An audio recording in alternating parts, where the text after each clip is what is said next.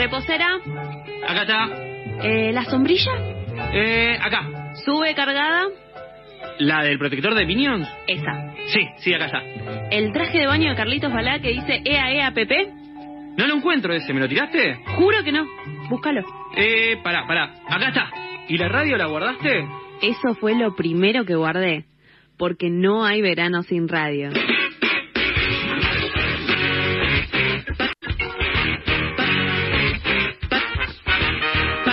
Brea. La radio es un destino turístico. 7 de la tarde, 12 minutos. Y en este segundo programa de Patas en la Brea queríamos hablar de un tema que nosotros nos hemos reído tal vez ingenuamente en el verano del 2020 cuando decíamos esta pandemia no va a llegar, esta pandemia no va a llegar. Y en este programa de verano nos hemos reído y después el 2020 nos ha demostrado que la pandemia llegó, que la pandemia nos ha cambiado la vida, Después, en diciembre, llegaron las primeras vacunas provenientes de Rusia y ahora, ayer, se conoció que tal vez vienen las nuevas vacunas provenientes de China para vez, tal vez para fines de enero. Pero para hablar sobre la pandemia y este segundo rebrote que estamos viviendo, que podemos vivir en las próximas semanas, Estamos comunicados con Martín Ockman, médico infectólogo del Hospital Rivadavia y miembro de la Sociedad eh, Infectología Argentina. Martín, ¿cómo estás? Hola, ¿cómo están? Buenas tardes. Aquí Norman y Facundo, Ayelén y Guadalupe te saludamos. Primero queríamos saber sobre tu expectativa sobre la posible llegada de la vacuna china que se conoció en estos días. A mí me parece muy bien. Eh, cualquier vacuna que esté aprobada que llegue al país es, es una gran noticia porque sabemos que la vacuna es el principio de la solución. De hecho, hoy yo me vacuné con la Sputnik en mi hospital, así que estoy muy contento por eso. Hoy vimos la foto que publicaste en tus redes Ah, sociales. genial. Todavía no estás Verdad. hablando en ruso, nada. Todavía no, no me hice comunista tampoco. No Nada. estás recitando el manifiesto, nada. Todavía no, vamos a ver mañana qué pasa. ¿Qué, qué, qué te genera ver las imágenes de las fiestas clandestinas, de, de- de lo que es la, la playa, lo que es las vacaciones de, de diferentes personas que pasan sus días en la playa, en la arena y en estas fiestas clandestinas? Y me, la verdad que me da un poco de bronca, me da un poco de decepción, pero también un poco de incomprensión. ¿no? La verdad que me cuesta mucho entender algunas cosas. En ti trato de entender qué, es lo que está pasando con la gente, por qué la gente eh, no cree o se cansó o perdió la idea de, de riesgo. Me parece que hay muchas cosas que habría que analizar sobre el comportamiento de la gente, que es algo que a mí se me escapa.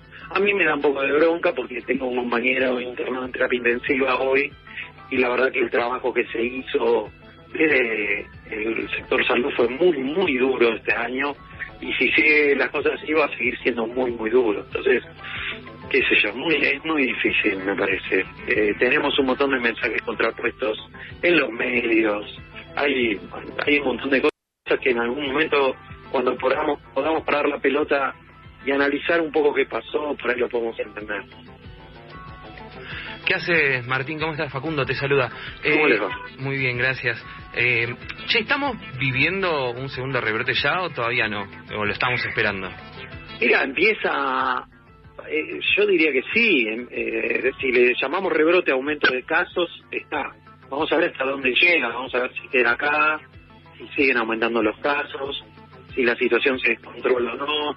Hoy las perspectivas son preocupantes. Yo- na- nadie puede predecir el futuro, pero si no cambia ya la conducta o la- y la percepción de la gente, me parece que podemos llegar a tener una situación similar o peor que hace tres, cuatro meses atrás. ¿Cómo es la situación en los hospitales públicos? Bueno, de a poquito se está viendo un poquito más de ocupación. Eh, yo estuve en un lugar, yo trabajo en provincia y en capital. Estuve en provincia de Buenos Aires eh, ayer y hablaba con, con los médicos clínicos y me decían, sí, eh, aumentó mucho la internación de COVID.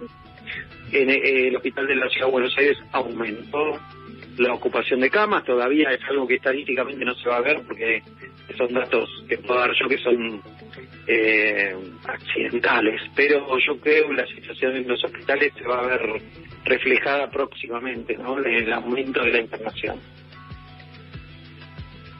¿Qué tal, Martín? Te saluda Guadalupe, ¿cómo estás? Hola, Eh, ¿cómo te va? quería en esta línea consultarte en relación a toda esta temporada, que es el turismo, que se está tratando de abrir un poco el tema de los viajes por una cuestión de consumo que estuvo parado, pero no sé hasta qué punto están tan prolijos los controles en relación al COVID en materia de las vacaciones puntualmente. Por ejemplo, yo me fui hace poquito a pasar las fiestas a Córdoba y a la ida en el viaje no había ningún tipo de control, no tomaban fiebre, no revisaban absolutamente nada en relación a los permisos y eso complica un poco más las cosas, ¿verdad? Sí, la verdad que sí, hay una relajación en los controles también. A mí me parece que hay una idea general de que la cosa ya pasó y que no hace falta los controles. La gente reacciona mal a la posibilidad de nuevos controles. Creo que sí, que se relajó desde todo punto de vista. También desde la gente que tiene que controlar. Incluso yo creo que a veces este, hasta es político, ¿no? No controlar para no dar la sensación que a alguno le molesta de, de- los controles del Estado, etcétera. Pero sí, la, verdad es, es- cierto, se relajó todos los todos los controles. Si, si hubiera controles no no pasaría lo que vemos por televisión en las playas. Eh, eso no está permitido claramente, pero al no haber ningún control eso pasa. Vimos la imagen de algunos policías andando por la playa y la gente eh, que sale corriendo. Si eso hubiese si hubiese gente controlando todo el tiempo no pasaría. Y en cuanto al tema, esto que en los medios justamente surgió, tampoco lo explica muy bien porque creo que desde su parte tampoco se entiende, pero se habla de que llegó la nueva cepa que se originó en Europa. Eh, ¿Llegó? ¿No llegó? Eh, ¿Significa que hayan encontrado nuevas mutaciones en el país y por eso esté relacionado o son dos cosas distintas? No, mira, lo- los virus mutan todo el tiempo. Los virus son muy inteligentes más que nosotros porque si no nos pasaría esto. Eh, entonces lo que hacen es, tienen la capacidad de ir cambiando algunas partes de su molécula para evitar ser reconocidos por nuestra inmunidad, o sea, por lo que los ataca. la mutación que hubo en Gran Bretaña, que fue descrita ahora en diciembre, eh, era unas eh, es, es una mutación compleja porque tuvo varios cambios a la vez que eran, no, no es lo esperado, lo esperado es que los cambios se den de a poco. Y, teni- y tiene la capacidad de infectar más, no de, no de dar, no es más grave, pero sí infecta más, tiene la posibilidad de diseminarse más rápido. Esa cepa se sabe que está en Brasil, pero acá en Argentina todavía no se encontró. Eso quiere decir que no está. Yo creo que sí está, que es imposible. Parar cualquier cosa es imposible. Si está en Brasil, ¿cómo no va a estar acá? ¿No es cierto? Pero todavía no se encontró. Se encontraron mutaciones distintas. Hay una mutación nueva que se encontró ahora, que tampoco se sabe qué impacto tiene eso. Pero no hay que tenerle miedo al tema de las mutaciones, porque es habitual en, lo- en los virus. Vamos a ver si hay alguna mutación que tiene algún cambio lo suficientemente importante como para ser o más, o más infectante como lo que pasó en Gran, lo que pasó en Gran Bretaña o que dé más gravedad o menos. Por ahora no hay nada de eso seguro, salvo esto que, que describía de la de Gran Bretaña. Martín, ¿crees que el toque sanitario es una solución viable? Mm, ¿Y ustedes que son jóvenes qué creen? Yo creo que, claro, yo creo que primero la, solución viable es que no- nosotros nos demos cuenta que lo que hacemos tiene un impacto global, no solamente individual, sino los conocidos más cercanos y en todo el resto. Eh, evidentemente eso mm, medio como que estamos en deuda con la responsabilidad individual. Ahí hay algo que, que hay que analizar de, de varios puntos de vista, pero por ahí eh, la gente necesita un poco de control de alguien más allá, que tal vez en este caso sea el Estado. Si eso hace que las fiestas clandestinas se puedan hacer menos, las fiestas nocturnas, que se hacen acá en la ciudad de Buenos Aires y que se hacen en todo el país, se puede hacer menos porque la gente puede circular menos, a mí me parece bien. Ojalá no fuera necesario nada de eso y que, y que la gente sola se dé cuenta, pero bueno, evidentemente no, no alcanza, por ahora no alcanza, entonces puede ser una primera medida. Hay que ver realmente el impacto que tiene eh, sobre el, número de casos. Esto realmente es un trabajo de día a día y se va viendo dónde están los problemas. Bueno, ahora se sabe que la generación de 20 a 30 años en este momento es la que más tiene caso nuevo y esto ya saben el riesgo que tiene de diseminarlo a los mayores. Entonces, bueno, si paramos la circulación nocturna, los chicos que son los que andan más de noche van a estar un poquito más contenidos. Puede ser, puede ser que sirva. Son cosas que hay que ver, hay que instalar y ver los resultados. En Europa se está haciendo eso mismo. En Europa, la circula, en algunas ciudades de Europa, la circulación nocturna es la que está más limitada. Bueno, es cuestión de ir viendo de prueba y error. Sí, y en relación, uh, perdón, en relación a las nuevas cepas y las vacunas, eh, ¿va a seguir siendo efectivo la vacuna? ¿Va a tener que seguir habiendo nuevas investigaciones en relación ante las mutaciones posibles del virus? ¿Cómo, cómo afectaría esto? Bueno, por ahora se cree que sí, pero se cree que sí quiere decir que se cree que sí.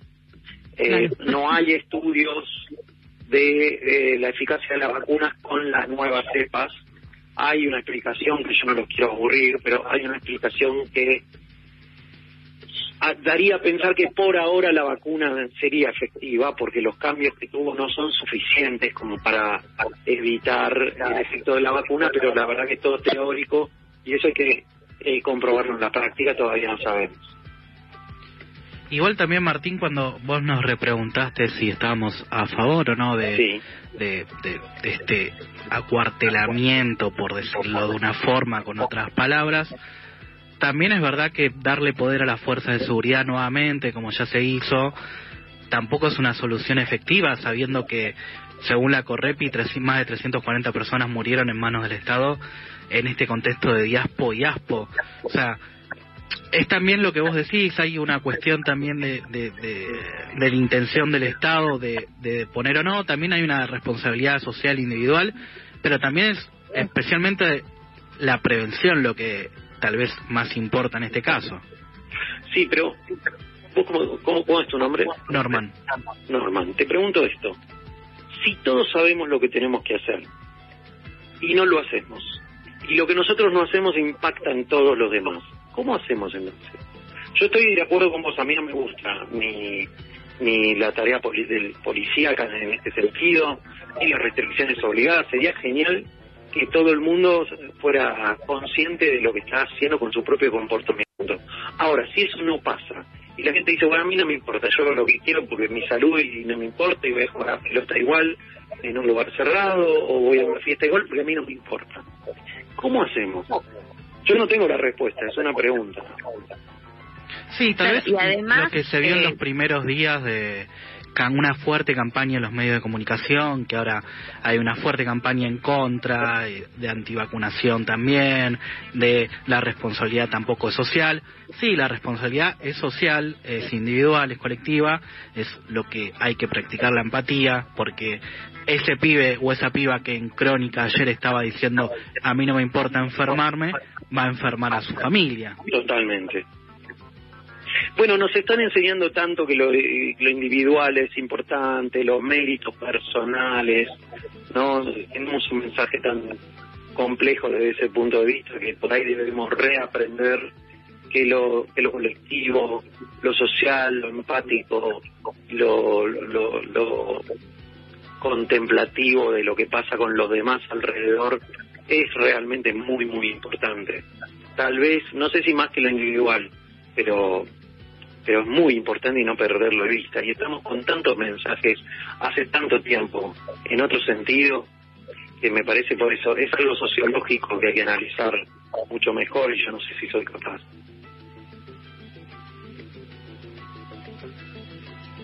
Eh, por último, eh, Martín, quería eh, abocar un poco a tu pedagogía, si puede ser, y un poco a, tu paciencia. Eh, con toda esta campaña también de que está que estaba hablando Norman recién de de, como de fake news y en contra incluso hoy en día de la vacunación y de la vacuna Sputnik particularmente. Eh, quería pedirte alguna herramienta para poder discutir con, con nuestras familias, con nuestros círculos de amistades, con nuestros círculos de personas más cercanas. Eh, ¿cómo, ¿Cómo defender la vacunación básicamente? Es terrible tener que estar preguntando esto, ¿no? Pero la, realidad es que nos ha llevado a esto. Eh, ¿De qué forma podemos eh, respaldar, de cierta forma? Mira, hay, hay dos cosas. Yo creo que la gente en general, todos, tienen derecho a, a dudar, a preguntar, a, tratar de entender, porque, bueno, fue un proceso muy rápido de aprobación y fabricación de las vacunas, no es lo que estamos acostumbrados, pero la vida de este año que terminó no fue nunca lo que estamos acostumbrados. Entonces, si hay una vacuna que fue evaluada por el ANMAT. El ANMAT es un organismo nacional de mucho prestigio donde trabaja gente realmente muy buena en cualquier gobierno. No es todo tan, como te dicen, bueno, son K, entonces que van a... Bueno, no, no, hay científicos que ponen su nombre, que firman. Es raro que los científicos sean militantes de la política, son militantes de la ciencia. Entonces, si fue evaluada, se revisa hasta desde la primera molécula de la para probar algo. Si fue evaluada y fue aprobada, no solamente en, en el país, sino en otros países. ¿Por qué desconfiamos? ¿No? ¿De qué desconfiamos exactamente? ¿Qué creemos que el Estado o no sé quién, Putin, no sé quién nos quiere inocular no sé qué cosa, digamos, ¿por qué? ¿De dónde está la desconfianza? Nosotros tomamos agua de la canilla y el AMAT certifica que es potable. Entonces hay ciertas cosas que nosotros tenemos que confiar en la ciencia, confiar en la gente que está trabajando, confiar en los números presentados, porque la verdad que todas las vacunas presentaron números de fase 3 preliminar y, o del primer corte o del segundo o tercer corte y son efectivas. Y no hubo efectos adversos severos, y no hubo muertos, como dijeron por ahí, ni nada de eso. Entonces, ¿por qué no lo creemos? Porque escuchamos a los medios. ¿Por qué no vamos a las fuentes reales, científicas, y tratamos de leer y tratamos de entender en vez de escuchar a cualquier salame que dice cualquier cosa? ¿No? Eso me parece que tiene que ver mucho con los prejuicios previos, si son prejuicios son previos, ¿no? Que tenemos sobre todas las cosas, no confiamos en alguno, confiamos en uno, y es una cuestión que va más allá de lo científico. Pero esto es científico. Cuando salió la vacuna de la gripe y todos los años, la gente se pregunta realmente de qué país viene, qué eficacia, qué porcentaje de eficacia tiene. Nadie lo sabe. Nadie lo sabe porque porque confían en, en los médicos que la indican, confían en los organismos que las aprueban. ¿Por qué ahora no? ¿No? ¿Qué está pasando? ¿Cómo, cómo, cómo creen que, que está planteado esto a nivel mundial? La verdad que lo que pasó este año es una locura, pero desde el punto de vista científico fue es un gran avance de todos, de los rusos sí, de los yanquis también, de los ingleses también, de todo el mundo. Entonces, la ciencia es la que nos salvó siempre. Los remedios que tomamos, este, que están aprobados, la verdad es que yo soy, yo pertenezco a, a, esa rama, ¿no? Uso medicación todos los días, lo veo todos los días. ¿Por qué no confiamos? Esa me parece la discusión que tenemos que crear. Cuando te dicen no hay datos, ¿estás seguro que no hay datos? ¿O lo leíste lo viste por la tele eh, en un epígrafe rojo abajo que te quiere hacer pensar una cosa. ¿no? Eh, claro, es, lo que te quería preguntar era por el hecho de las vacunas, porque si bien sabemos que esta es recién la primera dosis y hace falta una segunda, entonces esta relajación y esto de, bueno, los médicos que están en terapia intensiva y todas las personas que trabajan en la salud ya están vacunados y esta relajación que hay, falta todavía. Primero. ¿Vos lo viviste? Hoy creo que te vacunaste. Hoy me vacuné yo. Primero, se empezaron a vacunar los médicos del país. No están vacunados todos los médicos del país. Ni, ni cerca, falta un montón. Y después va a ser otra otras poblaciones de riesgo, otros esenciales, hasta que se vacune una cantidad de gente necesaria como para que esto pase, van a pasar meses. Entonces, no quiere decir que, que se hayan vacunado los médicos, la mitad de los médicos de los hospitales no quiere decir que esto está terminado, ni mucho menos, pero viejísimo estamos. Entonces, hay que tomar todos los recaudos. Hay que seguir tomando todos los recaudos. Y una dosis de vacunación da un 60% aprox, no aproximadamente de, de, inmunidad. Eso no quiere decir que yo que me di la primera dosis no me puedo contagiar. Quiere decir que tengo menos riesgo de contagiar. Y en un tiempo de acá adelante. Entonces, eh, ¿pero creemos en las vacunas o no creemos en las vacunas? porque nos descuidamos porque está la vacuna en la cual no creemos. Es que es todo, es todo muy complejo y me parece que, que tenemos que hacer un examen de conciencia real y darnos cuenta que es muy necesario que nos sigamos cuidando, que evitemos las actividades que no son necesarias. Todos tenemos ganas de salir a divertirnos a la noche, ustedes los chicos más que nosotros los viejos, pero todos tenemos ganas de tener la vida que teníamos antes. Pero esperemos un poco más, Esperemos unos meses más y después la conciencia para la gente que cuando se vacune, que no es que se da la primera vacuna y puede hacer cualquier cosa, es como que no, no es así, hay todo un proceso, tenés que seguir cuidándote. Por supuesto. Por supuesto. Hay una línea que está corriendo mucho entre varios jóvenes ahora últimamente, que es que quieren que se vacunen los mayores y la gente de riesgo, más no los jóvenes, porque los jóvenes son inmunes. Esto es una mentira, básicamente, es un...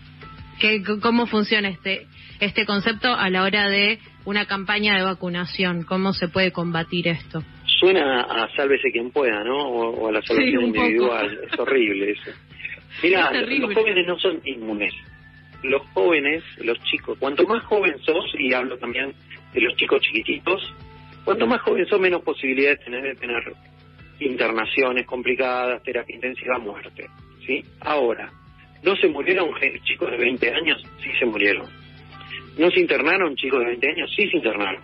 Entonces, el riesgo es menor. Y aparte, viste, el tema individual de que, bueno, no nos vacunamos nosotros porque que se vacunen los viejos y ellos son los que tienen el problema, total, son viejos y qué sé yo, me parece que no es así. Nosotros, la verdad que lo que queremos es que, lo que, lo que deberíamos creer todos es que el virus pare de circular en la población. Mientras haya población que no esté, que no esté inmune, y eso va a pasar mucho tiempo, el virus va a seguir, seguir circulando, entonces el riesgo está ahí real. ¿Cuántos chicos jóvenes hay diabéticos? ¿Cuántos chicos hay jóvenes obesos? ¿Cuántos, no, digamos? Eh, me parece que no, cuando vacunamos, vacunamos a todos con, con diferencia de riesgo, pero todo el mundo tiene que vacunarse y tenemos que creer en las vacunas. La verdad que los mensajes que estamos escuchando, cuando, están, cuando se usa una vacuna, cuando se usa algo que sabemos que salva vidas para atacar a algún político, sea del partido que sea, es una canallada. Así que, me parece que, tenemos que darnos cuenta. Yo creo que son los jóvenes, son los que nos van a salvar a nosotros los viejos. Nosotros ya estamos. Pero necesitamos que ustedes crean, que, que todos los que escuchen esto lo crean. Martín, ojalá hables en ruso en los próximos días, se te cambie el apellido por Oskomanovsky. Ojalá no. Y sí, así apareces en Clarín como el 1% de la gente que tiene efectos adversos. No porque le voy a dar línea a toda la gilada que está hablando pavadas por ahí.